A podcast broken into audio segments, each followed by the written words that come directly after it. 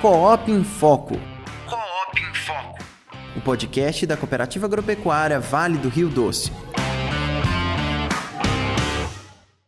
Olá, eu sou Daniel Zalkman e esse é o Coop em Foco, o podcast da Cooperativa Agropecuária Vale do Rio Doce.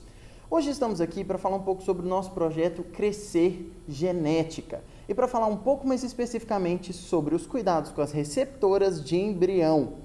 Estamos com o nosso querido Alexandre Negre, que é engenheiro agrônomo pela UFV e é gerente da política leiteira aqui da nossa cooperativa. Seja Olá, Daniel. Estamos juntos aí mais uma vez para trazer informações aí para os nossos produtores. Informações que está na época agora da FIV, vamos falar um pouco mais sobre esse. Sim, é o principal projeto aí, no nosso entender, né, da cooperativa de melhoramento genético e um dos melhores da região aqui. Né? É isso, vamos falar um pouco mais sobre isso, mas deixa eu apresentar o nosso outro convidado, o Wallace Leite.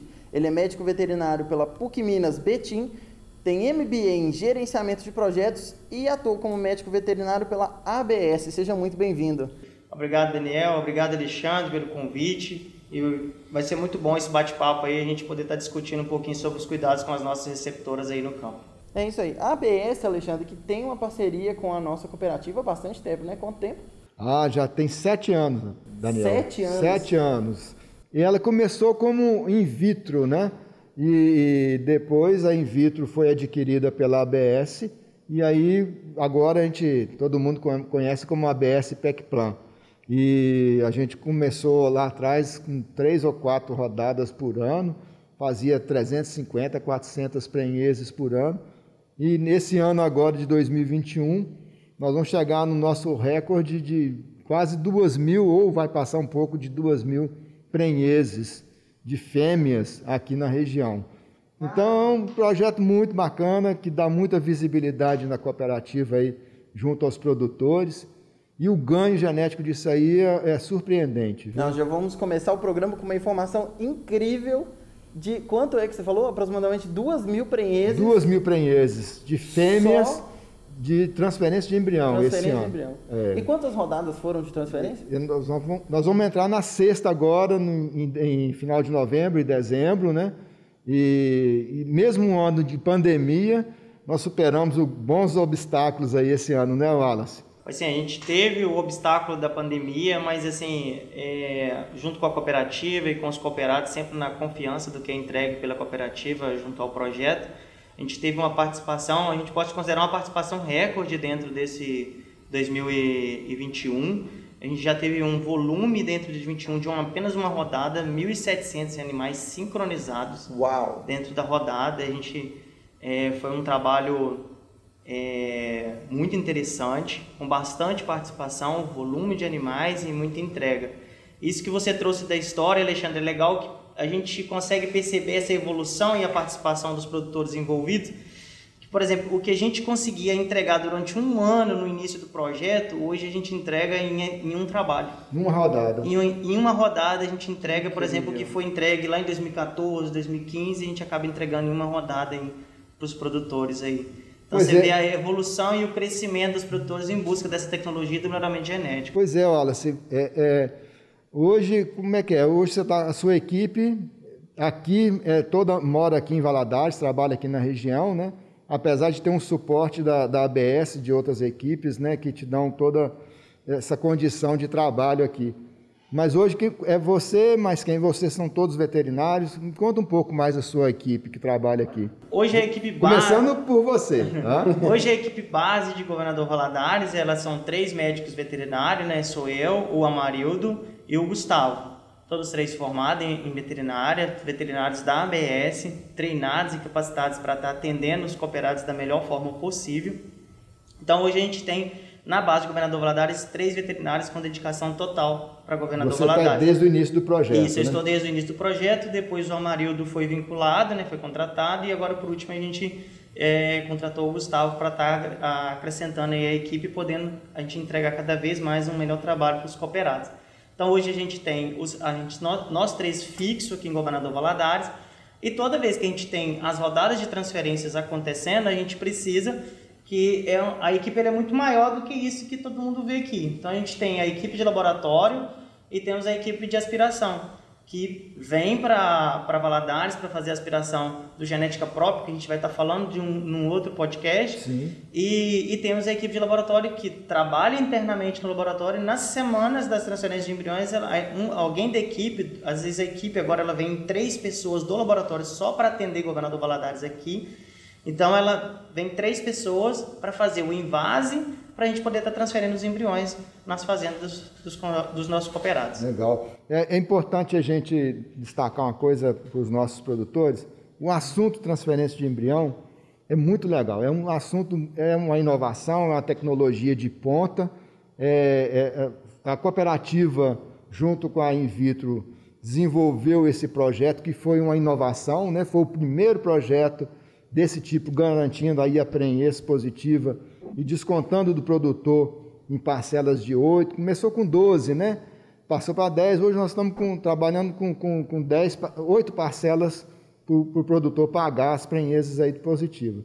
E, e, e, essa equipe da, da, da, da ABS, eles organizam tudo. A gente faz a parte de agendamento aqui, recebendo as inscrições, passa para o Wallace, o Wallace com a equipe dele monta todo um planejamento que a gente vai falar mais no final aí. Mas uma das coisas que a gente vê e, e que sempre é muito questionado pelo produtor é sobre os animais que vão receber esses embriões. Então a gente hoje aqui nós vamos direcionar o assunto para as receptoras, receptoras de embrião. Nos próximos podcasts, Daniel, já até alinhei isso com o Wallace, nós vamos falar de outros assuntos. Falar sobre a genética comprada, a genética própria, sobre os, os protocolos de hormônios e a gente vai aprofundando no assunto, levando mais informações para o produtor, principalmente para aqueles que querem entrar no projeto. Sim, tá? esperem pelo menos mais dois episódios falando sobre isso para a gente. Com certeza, vamos falar mais. todo o assunto. Todo o assunto, tá? Então, Wallace, a gente aí vê que os produtores muitas vezes eles, eu já vi alguns casos, né? De produtor que tem lá a vacada dele, tem o touro, e aí ele vai lá, o nosso veterinário vai lá e dá, dá, faz o diagnóstico de gestação e fala, olha, dessas 40 vacas aqui, tem 15 aqui que estão vazias. Então, então aí esse produtor procura a gente e quer que coloque embrião nessas vacas vazias. E aí a taxa de, de concepção que dá aí nessas vacas é, é muito baixa. Por quê? São vacas que já vinham com um problema e que ele acha que o embrião, a transferência de embrião, vai resolver esse problema. E não é. O negócio, a transferência de embrião, é uma tecnologia mais nobre, mais, mais exigente em qualidade desses animais para receber. Né? Queria que você explicasse um pouco aí os, as etapas que a gente tem que entender para fazer essa seleção dessas receptoras. Então, Alexandre, é, o, o mais importante nesse ponto para a gente fazer uma boa seleção de receptor, a partir do momento que o produtor ele vai se inscrever para o projeto, ele buscar essa informação na cooperativa, saber quando que vai, ser vai se iniciar esse próximo ciclo, essa próxima rodada, para ele fazer um repouso pelo menos de 30 dias sem, sem o touro no lote que ele quer trabalhar como receptor. Ou seja, deixar o lote sem touro no mínimo 30 dias para que a gente consiga ir até a fazenda e fazer um bom diagnóstico desse lote de receptora. O que é um bom diagnóstico? Saber o animal que está prenho, que está vazio, que ele tenha todas as, as anotações desses animais, se esses animais já, já entraram em cio, se não entraram, se já tem mais de, de uma cobertura, duas coberturas, para a gente poder realmente fazer uma seleção das receptoras. E essa seleção de receptoras, o interessante, e a gente faz isso nas nossas visitas, que, por exemplo, se eu chego no curral, tem 100 vacas para serem avaliadas, e a gente vai avaliar, por exemplo, dessas 100 vacas, olha, tem aqui 50 vacas prenhas. Mas das 50 vazias, nem todas estão aptas para a gente colocar no protocolo de receptoras de embrião. Se ele tiver todas as anotações na fazenda certinho, a gente consegue fazer um direcionamento para ele. Sim. Ou seja, nessa visita da seleção de receptora, ele vai ter um direcionamento para quem vai para a transferência de embriões, que vai para o protocolo de transferência, quem pode ir para uma monta, para a gente fazer um direcionamento e ele ter um melhor aproveitamento desse lote. Então, o primeiro Sim. passo seria fazer a retirada do touro para fazer esse repouso e a gente poder fazer um, um bom diagnóstico, uma boa seleção para o, para o produtor. Feito isso, Você já tem lá, só essas aqui vão ser os animais que vão receber os embriões. Isso. Qual que é o próximo passo? O próximo passo após essa seleção seria a gente, tá, o, o, o produtor, fazendo a identificação desses animais, ter quem é, cada animal identificado, de preferência por numeração, que seja brinco ou marca de ferro, né, a fogo ali no, no animal. Só o nome não serve, não. Olha, a parte quando a gente faz identificação por nome é um pouco complicado, porque às vezes a gente pega alguma rotatividade de mão de obra nas fazendas e às vezes se você chega hoje a gente identificou, não, é, a transferência é na, na vaca Amazônia, Amazônia. E aí quando você volta é outro funcionário, ele não conhece aquela vaca como Amazônia. Então Sim. ele não Ele consegue já pôs trazer outro aquele- nome já nela. pôs outro nome, então ele não Se consegue. tiver uma identificação que seja mais, mais óbvia, como brinco, Brinco. talvez uma numeração Isso, perfeito. por quê? E aí ele, a gente chega, qualquer pessoa que chegar na fazenda sabe que a 15 é a 15. Isso. Entendeu? Então, E assim, isso fica registrado numa planilha, tudo anotado. a tudo- gente, a gente faz um controle desde o dia da seleção de receptora. Os animais que são destinados para transferência de embrião, eles já voltam. Uma cópia fica na fazenda com orientação de manejo e uma cópia da seleção dos animais voltam com a gente para arquivo. Que no dia da TE, aquela, fo- essa, essa mesma planilha ela volta para a gente saber quem, que é, quem, quem são os animais que a gente vai estar transferindo embrião naquele dia. Então, desde o início da seleção, esses animais já ficam, de preferência, tinham que estar identificados e para a gente ter um, um bom controle deles até a transferência, até os diagnósticos. Ah, né? ok. Então, essa identificação é de extrema importância e para evitar futuros problemas. Por exemplo, se você vai fazer, é um produtor, ele faz, por exemplo, registra animais na associação, é, ou na Girolando, ou na BCZ.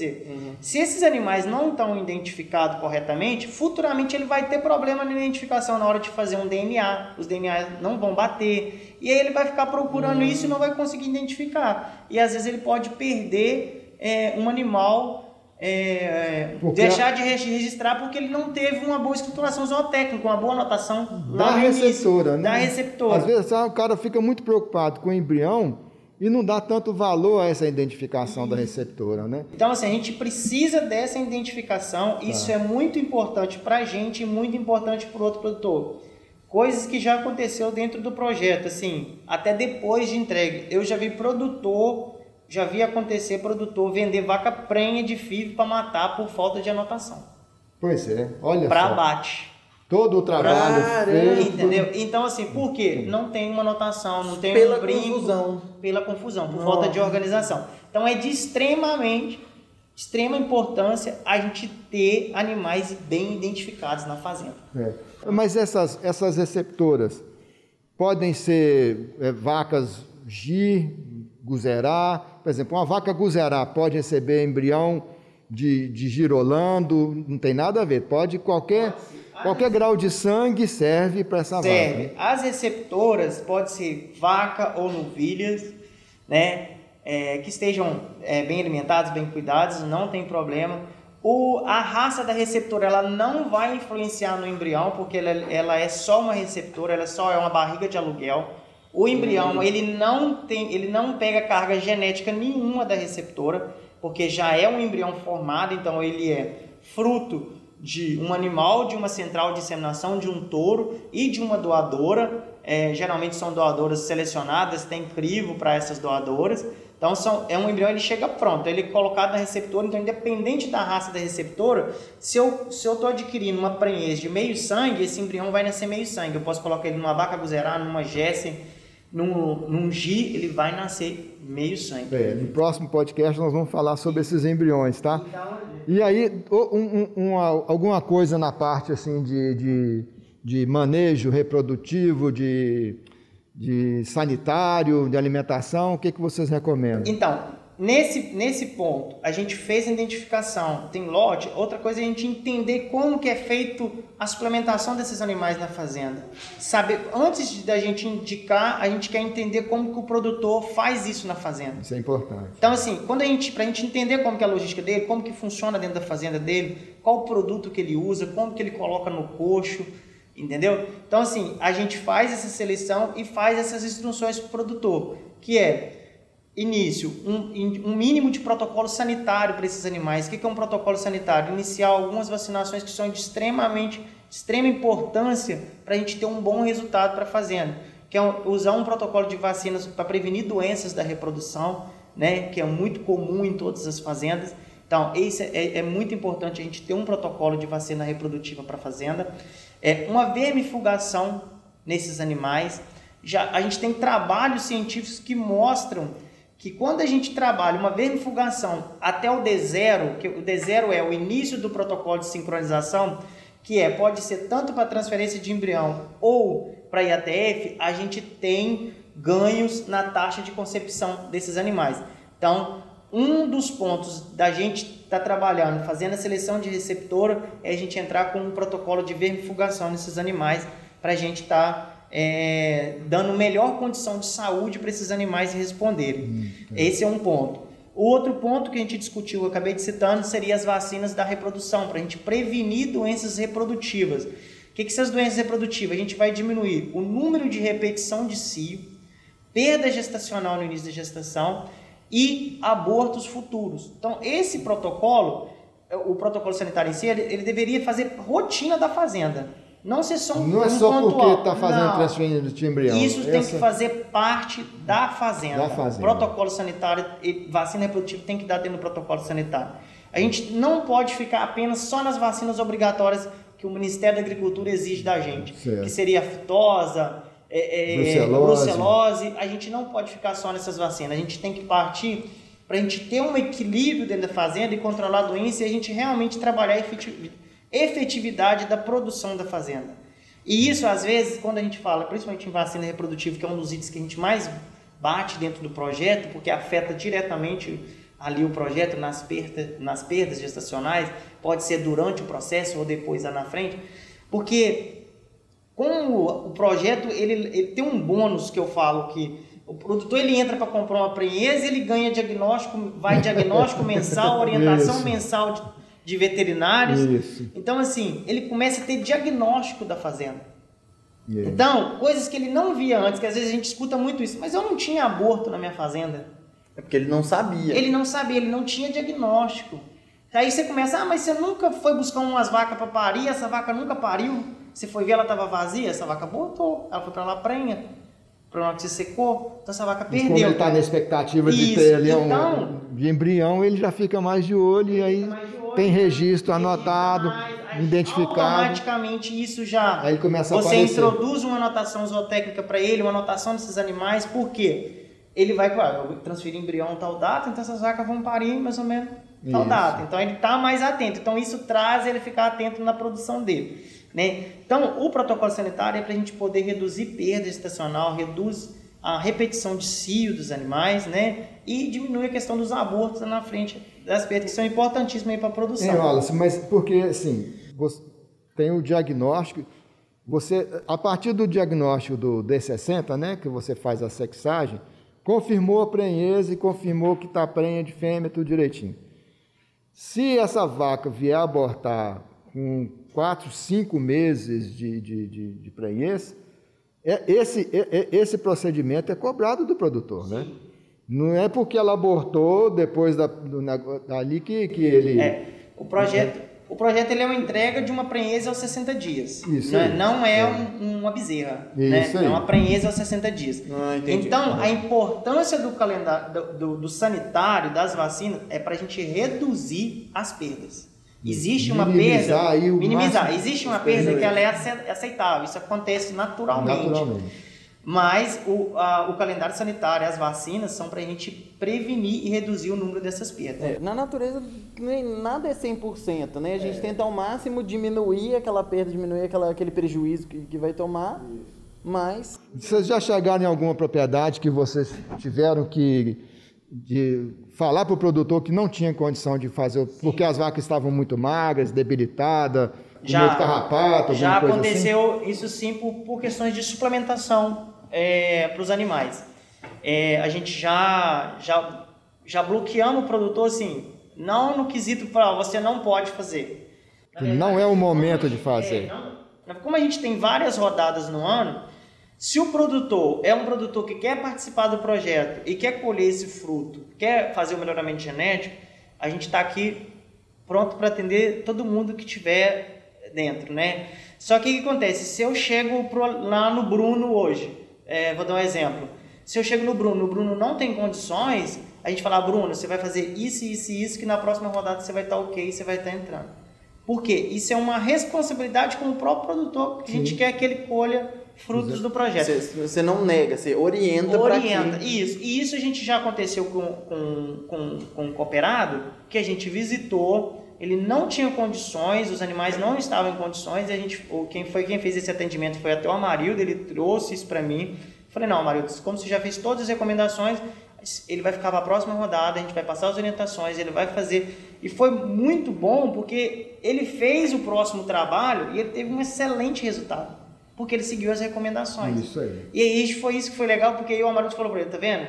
Se o senhor faz naquela anterior, a gente Ia não ia um colher nada, ia dar um prejuízo. E na cabeça dele ia ficar só aquele fato negativo. Aquele fato negativo. E como É. ele seguiu as recomendações, você, e- ele conseguiu colher um bom fruto daquele. Ele tem uma concepção próxima dos 50%. Tá. No primeiro trabalho dele. então, assim, você vê o, valor dessa recomendação e dos produtores estarem atentos aí e seguindo. Então, assim, no quesito é, sanidade aí, a gente tem que trabalhar sim com as vacinas reprodutivas, fazer um protocolo bem feito para a gente poder colher fruto e ter uma efetividade no sistema produtivo. Isso é importantíssimo. Sim. Wallace, eu, eu observei também alguns casos aí de produtor que mudou o sal mineral, que usava um tipo de sal mineral, passou a usar um outro tipo, de uma outra marca, mais específica para o gado desse jeito. E também vi é, é, recomendações de, de usar um- os polivitamínicos, né? De complemento de, de mineral injetável aí, né? Vitaminas. Isso tem, tem funcionado bem, essa... Tem sim. Hoje, é, a gente pode até citar, o armazém ele tem produtos de mineralização de, de várias empresas e de excelente qualidade. A gente Certo. tem no armazém da cooperativa hoje. Então, a gente faz as indicações dos, miner, dos minerais para os produtores, é, dentro das, de preferência dentro das linhas reprodutivas, que a gente tem minerais específicos para reprodução, que eles têm uma quantidade a mais de fósforo e de outros minerais interessantes aí para o sistema reprodutivo. Então a gente faz essa indicação, tenta ajudar eles a regular esse fornecimento, porque a gente vê que as pessoas compram é, mine- mineral para fornecer nas fazendas. Só que às vezes, a maioria das vezes, quando você chega na fazenda e pergunta qual que é o volume de mineral que está sendo fornecido para o volume de gado, o consumo é baixo. Ele não atende à exigência desses animais. Então a gente tem, tenta mostrar isso para o produtor e tentar regular esse consumo. Outra coisa é que às vezes a gente até deixa uma gente- às vezes não, a gente sempre deixa uma recomendação de consumo para cada fazenda, né, dentro daquele perfil. E aí a gente tenta fazer uma estimativa de volume que ele tem que fornecer por dia para o lote, para ficar mais fácil e mais visual para ele. Ótimo. Porque na maioria das vezes ele fala, eu, eu forneço. Mas quando você vê o volume que ele coloca em custo, ou até o volume de compra, você fala, o consumo é muito aquém do que deveria. Então, essa regula- regulação do consumo para atender a exigência do animal é muito importante. Então, a gente faz a indicação do- dos minerais mais adequados para os produtores e faz essa orientação do consumo, que é, de- é muito importante. E a mineralização ela tem que ser uma constância.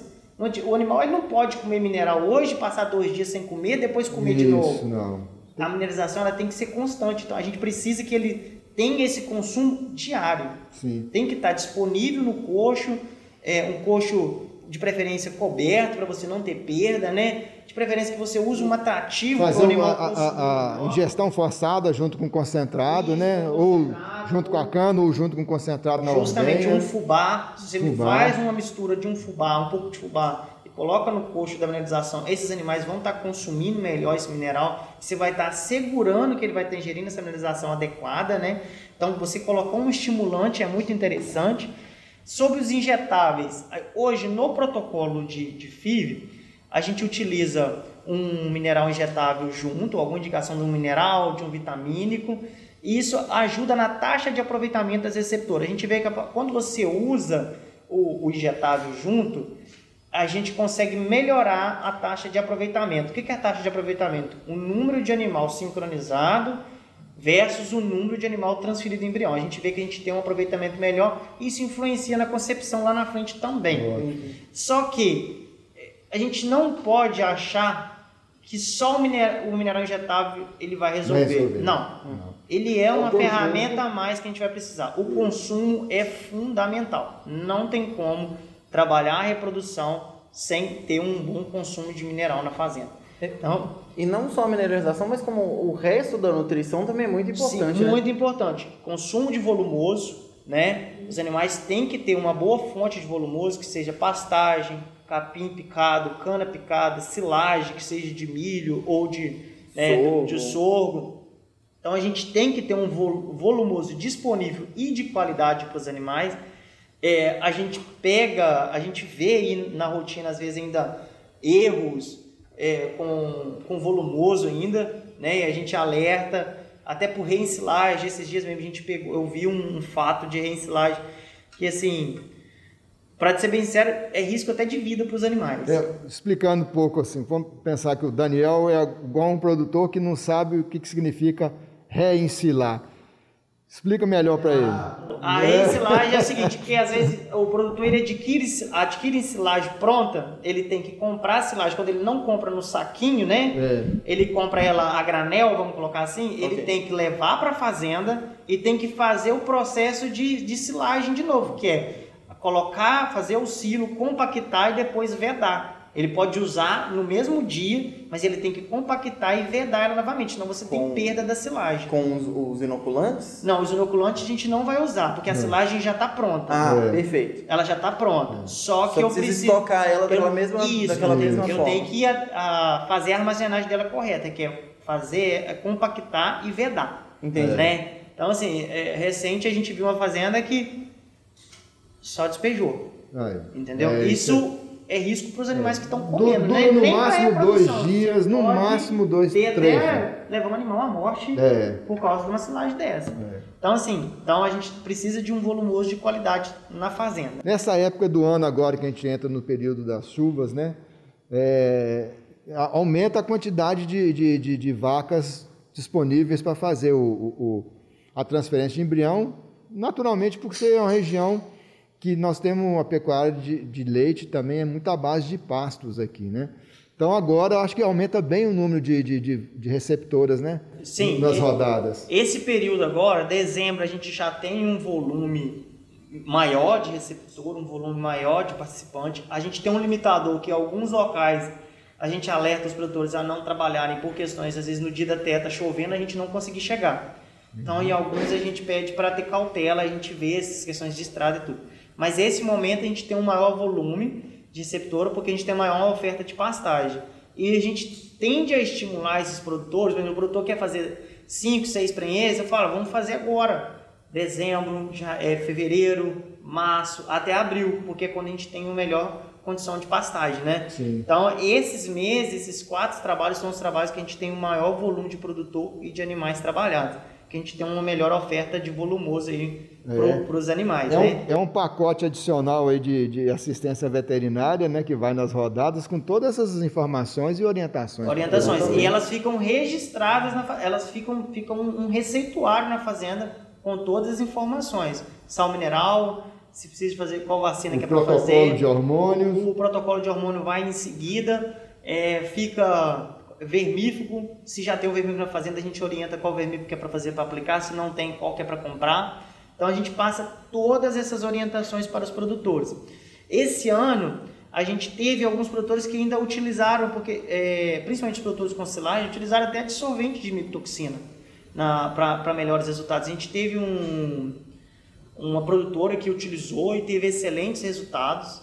É, Essa rodada teve Essa foi produtor- uma novidade no, no- no- esse ano, nessa rodada Isso, desse ano. e a né? gente é engraçado que a gente trou, é, pegou essas informações de pessoas de outras regiões que trouxe, comentou com uma produtora não estava tendo bons resultados e ela é, fez Viu esse isso em link, outra região? viu na outra região e comentou comigo. Falei não, vamos usar, funciona assim. E já é tem esse importância. produto aí no armazém. Temos o produto no armazém já Ótimo, disponível. Né? Que é uma grande vantagem dessa do armazém, que a gente consegue linkar e, por exemplo, dentro das necessidades que a gente tem do projeto, a gente traz para o Alexandre, leva lá para o armazém, a gente conversa e a gente consegue colocar os produtos à disposição dos produtores. Qual que é o produto mesmo? Adsorvente de micotoxina. Adsorvente de micotoxina. De micotoxina. Põe, põe ele na, na ração? Ele pode ser fornecido junto ao volumoso ou junto à ração. Então, Ô Alisson, tem que colocar na ração e aí o, o, gado come numa boa, não tem problema de, de, de, consumo, de excesso de consumo ou pouco consumo, não tem nada disso. Então, aí ele vai ter uma regulação do consumo de acordo com a marca, né? Hum. E você pode estar adicionando ele no volumoso, lá junto da silagem, ou na ração concentrada, no concentrado, para ah. esses animais estarem consumindo. Entendeu? É então, isso, ele, ele... isso é uma novidade, eu até preciso entender melhor depois sobre esse produto. Ele vai, ele vai pegar. Parece que é um produto que vai chegou para ficar. Para ficar. Por quê? O que acontece? Principalmente nas silagens de milho, a gente tem uma, certa, uma quantidade de micotoxina. Aí o que, que faz? O absorvente ele vai lá e gruda na micotoxina, segura ela e ela passa direto no reto. O animal não absorve. Né? Então tem micotoxina que tem potência até para matar o animal. Você tem problemas hepáticos, problemas de reprodução né? Você vê em alguns locais, em algumas fazendas, você vê relatos de animais que não estão ciclando, não de... aí você faz todas as outras coisas e quando você vai ver é um problema de micotoxina. Aí você entra com absorvente, você consegue resolver. Né? Então assim, é, são tecnologias que é da nutrição. Então assim, a fazenda hoje, ela tem várias tecnologias para trabalhar. A gente tem a tecnologia da reprodução, mas dentro da nutrição a gente tem muita pois tecnologia. É, a gente pensa no embrião, fica focando só no embrião, mas vem todo um pacote aí de coisas que Você pode estar comprando uma excelente um genética, melhor. mas se eu não tenho uma nutrição para dar base, é. a gente não vai conseguir colher resultado desse processo. Agora, Wallace, mudando um pouco o viés aí da, da nossa conversa, sobre, sobre a questão de estrutura. A gente vê nossos currais aqui na região, né? A gente ainda está desenvolvendo as salas de ordenha, mas as contenções ainda são muito precárias na maior parte das, das fazendas, né? Vocês têm muita dificuldade disso aí na região? Então, a contenção, é, a gente ainda tem, a maioria dos currais são é, aquele, aquele, tronco grande de fazer vacinação, né? A gente, poucos que tem uma estrutura tipo brete, que tem uma contenção melhor.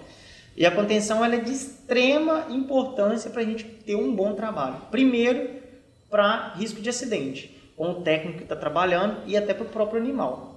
Né? Quando a gente fala de contenção, a gente está falando de segurança para quem está trabalhando e para o animal também. Se você não tem uma contenção bem feita, ambos podem se machucar e isso a gente não quer. Nem, que, o nosso, nem que o técnico se machuque, Machuca. nem que o animal machuque. Né? Então a gente está ali para tentar entregar um resultado. Então a contenção é de extrema importância.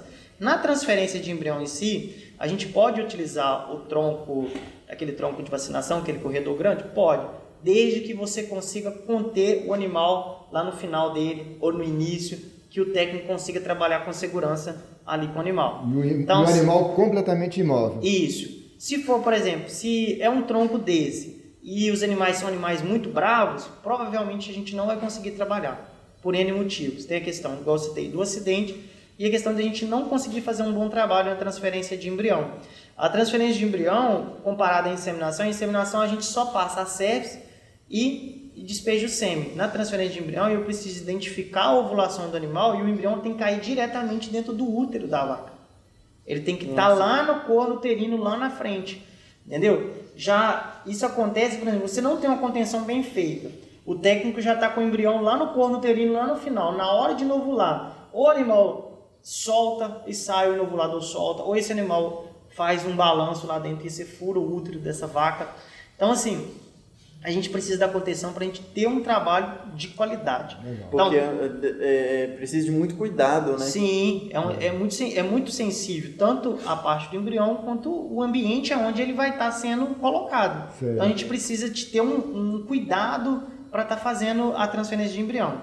Então, pode ser no, no, no, nesse tronco? Pode, desde que você, o produtor consiga conter o animal para a gente. Então, animais mais mansos a gente faz até na linha de ordenha mesmo. Né? Animais Sim. de leite, mais tranquilo, a gente faz, faz né, é, ali na linha de ordenha.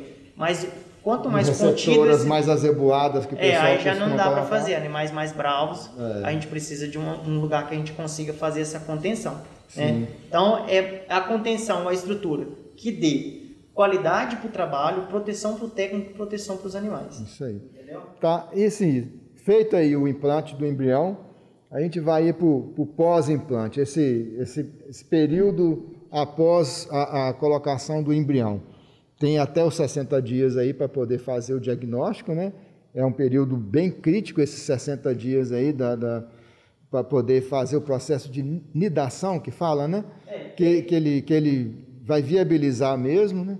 E também, logo depois desse período aí, a gente tem que ter mais cuidado ainda para evitar alguma, alguma contaminação, algum aborto, né?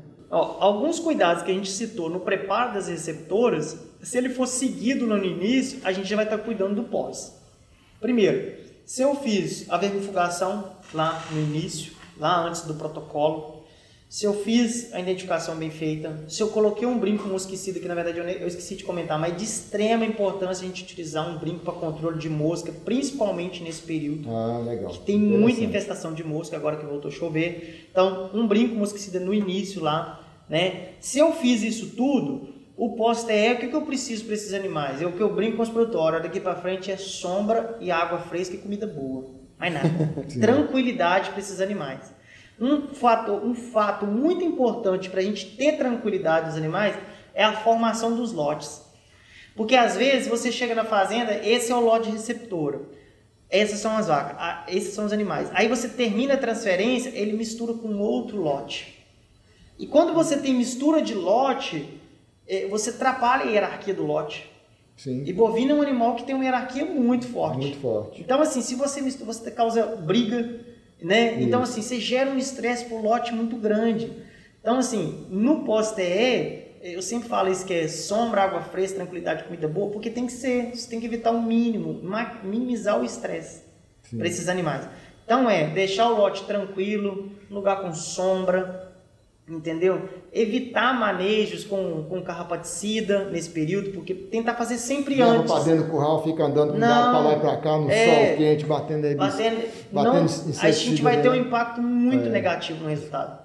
Então, assim, todo o trabalho que você teve lá no pré, no durante, se você chegar no pós e fazer esses animais sofrer esse estresse todo, a gente não, não vai colher esse resultado. Então, a gente tem que minimizar. Tudo a gente tem que fazer antes. O pós-TE é sombra, água fresca, comida boa, mineralização continuar, né? E aí a gente vai estar tá fazendo o diagnóstico. Nesses diagnósticos a gente vai orientando. Olha, tem isso e isso. Não, então vamos fazer desse, dessa forma para a gente adequar esse lote. E a gente, os, os, nossos contatos estão sempre à disposição. A gente peça que qualquer manejo que for fazer com os animais que estão transferidos, que eles entrem em contato, que a gente faça a orientação da melhor forma possível. É. Eles têm acesso a gente com muita facilidade. Então, esse pós-TE é sombra, água fresca e comida boa. Pois é. Mais nada. Ô, ô Wallace, a gente finalizando um pouco aí a nossa, essa primeira parte, né? Eu queria dar um, uma, uma ênfase à questão do planejamento. Daniel, é, a, nossa, a nossa obrigação de cooperativa aqui junto à ABS é organizar as inscrições. A gente recebe as demandas dos produtores, quem quer participar, fala, olha, eu quero participar, e, e aí a gente já faz uma lista, verifica a condição dele aqui de crédito para poder participar, né, se ele é fornecedor ativo, e aí só pode participar se ele tiver entregando leite, for é fornecedor ativo, e aí a gente verifica isso e passa para o Wallace, e o Wallace vai montar toda essa, essa logística. Eu estou dando bastante atenção a isso porque já aconteceu o caso de produtor vir fazer inscrição e falar assim: olha, eu só posso receber o, veterinário na minha fazenda né, nas sextas-feiras, a partir de 13 até as 16 horas. E aí ele, ele, ele quase que impõe o planejamento da fazenda dele, né, ou o planejamento da vida dele, porque às vezes é um médico, um advogado, algum, algum comerciante que só pode ir na fazenda e quer que faça o implante no dia que ele estiver lá. estiver lá. E aí isso aí não funciona, porque você faz todo esse planejamento aí, né, Wallace? É, acho que o primeiro passo quando o produtor se inscreve, é, eu acho que é o projeto para os cooperados, né? Esse é um ponto. Sim. Então, assim, a gente vai estar tá atendendo, a, é, é formado uma logística para a gente atender, igual eu disse no início, cada veterinário às vezes sai com 5, 6, 7 fazendas para atender. Tem rodada que dá mais de 100 fazendas. Né? É, então assim, a gente tem uma logística para a gente já monta uma logística para poder estar tá atendendo todo mundo no período daquele dia. Então, o atendimento ele prioriza o embrião primeiro, porque é o dia dele. Então a gente tem, faz a logística para a qualidade da TE, para a gente poder estar tá fazendo o embrião nos horários mais adequados, respeitando os horários dos embriões, né? Então a logística ela é feita para ser melhor para todo mundo. Ela não é feita para atender o X e o Y, ela é feita para atender os cooperados. Né? Então, assim, atender num horário X e Y, se caso não for prejudicar ninguém, a gente faz. Se não, a gente explica e fala, olha, felizmente a gente vai ter que seguir a logística, porque dessa forma que o senhor está pedindo, a gente não consegue atender, senão a gente prejudica o cooperado da frente. Você monta uma rota, vai na fazenda, primeira fazenda às 7 horas da manhã, ah, vai lá, vai fazer implante de 10, aí depois sai dessa fazenda, vai para uma segunda que chega lá às 9 horas da manhã para implantar mais 5, depois vai para uma terceira, e assim você começa o dia 5, 6 horas da manhã e termina às vezes 8 horas, 9 horas da noite. Sim. E pode acontecer algum imprevisto numa dessas fazendas que altere esses horários. Sim, né? como você está na estrada, um pneu de carro pode furar. Pode furar. Né? Você chega na fazenda, a fazenda teve um contratempo naquele dia, é, um equipamento que quebrou, atrasou a ordenha, ele atrasa, prendeu o lote. Então, dentro o projeto, a gente, né, projeto é uma estrutura viva, então as coisas vão acontecendo ali. Então as coisas vão aparecendo, a gente vai contornando durante o dia. A gente pode mandar uma mensagem, às vezes o problema está num lugar que você não consegue mandar mensagem, você está fora de área, né, zona rural, mas a gente vai tentando contornar dentro daquele dia. Mas os atrasos eles podem acontecer, mas todo mundo é atendido dentro do seu dia. Sim. Né? A gente Aí, até então, brinca, tem, a gente um tarda, mas não falha, de, não. É, tem um período ali de sete dias que cada dia, cada veterinário tem uma rota de quatro, cinco, seis fazendas, né?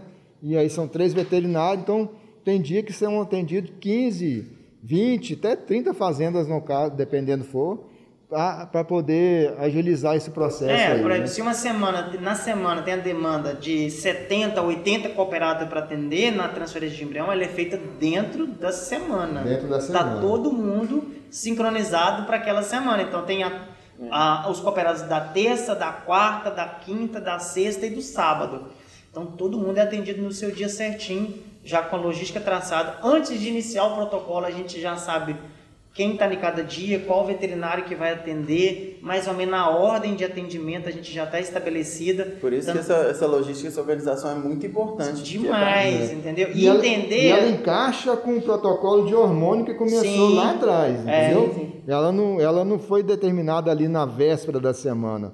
Porque às vezes um produtor fica sabendo, ah, a rodada de implante vai ser semana que vem, e quer que já não vai lá em casa semana que vem colocar embrião e não entende que existe todo um protocolo de hormônio, protocolo de. Preparo, né? Para isso acontecer, né? A gente já está trabalhando isso há, é. há 30 dias atrás para um produtor estar tá, tá recebendo o embrião naquele isso dia, aí. né? Então, então existe um preparo. E essa questão da logística, eu acho que a pessoa tem que pensar o seguinte: hoje eu estou sendo o primeiro do dia. Então eu vou agilizar, vou atender o pessoal na hora certa para não atrasar o dia desse, porque eu posso ser o último dia também. É. Né? Uma, uma então eu acho que quando a pessoa atende no horário e recebe a gente, a gente consegue fazer o serviço, é até em respeito aos próximos que a gente vai atender no dia. Né? Para o outro cooperado, a gente poder chegar o mais próximo daquele horário que a gente marcou e estar tá atendendo todo mundo dentro dos horários. Legal. É muito bom.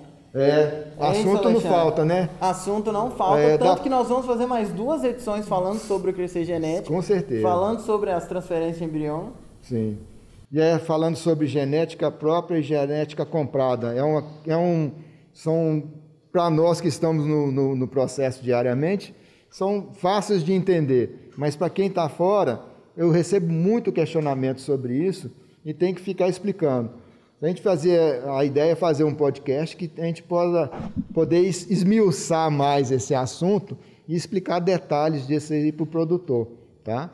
Então, na próxima a gente já vai passar essa informação para eles aí no próximo podcast de, do Crescer Genética. É isso aí. Muito obrigado, Wallace, por ter participado aqui com a gente, trazer esse tanto de informação interessante. Espero que você, produtor rural, tenha entendido, tenha sanado muitas das suas dúvidas sobre a FIV, sobre as transferências. Muito obrigado, Alexandre, também pela, pela participação. Falou, até a próxima. E agora é o momento jabá, é o momento que você vai falar do seu trabalho, fazer sua propaganda, fica à vontade. Então, pessoal, É, nós da BS temos assim, um, um, imenso prazer em poder participar desse projeto. Eu estou aqui desde o início, estamos sete anos de projeto aí junto. E para você que busca o melhoramento genético, que quer dar um, uma evolução para a fazenda, é, pode me procurar, pode procurar a equipe da ABS, que com certeza a gente vai ter o pacote genético que vai atender melhor a sua fazenda e vai te entregar a genética e colocar você na velocidade turbo de produção e efetividade que a sua fazenda merece. Isso aí, muito bom. Nós vamos colocar os contatos aí na descrição, tanto do Spotify quanto do YouTube, os contatos do Alas, da ABS, da Política Leiteira e do armazém da cooperativa. A gente falou de um monte de, de produtos aqui que tem no armazém. Os protocolos também nós temos no armazém, não é, Celestino? Sim, tem os protocolos, os hormônios. E a gente sempre faz uma promoção antes de começar cada rodada para facilitar e viabilizar mais os trabalhos aí da, do Crescer Genética, tá? Então, quer saber quando que nós vamos ter essas promoções e quais, quais os produtos nós temos aqui no nosso armazém? Entra no nosso, nas nossas redes sociais, nosso Instagram e Facebook são Armazém Cooperativa e os telefones, tanto telefone fixo quanto WhatsApp do armazém também estão aqui na descrição, tudo certinho para você. Muito obrigado, pessoal, por esse papo. Nós vamos ter mais conversa, mais informações interessantes sobre esse assunto. Eu sou Daniel Zalkman, esse foi o Coop em Foco e até terça-feira que vem. Coop em Foco. Coop em Foco. O podcast da Cooperativa Agropecuária Vale do Rio Doce.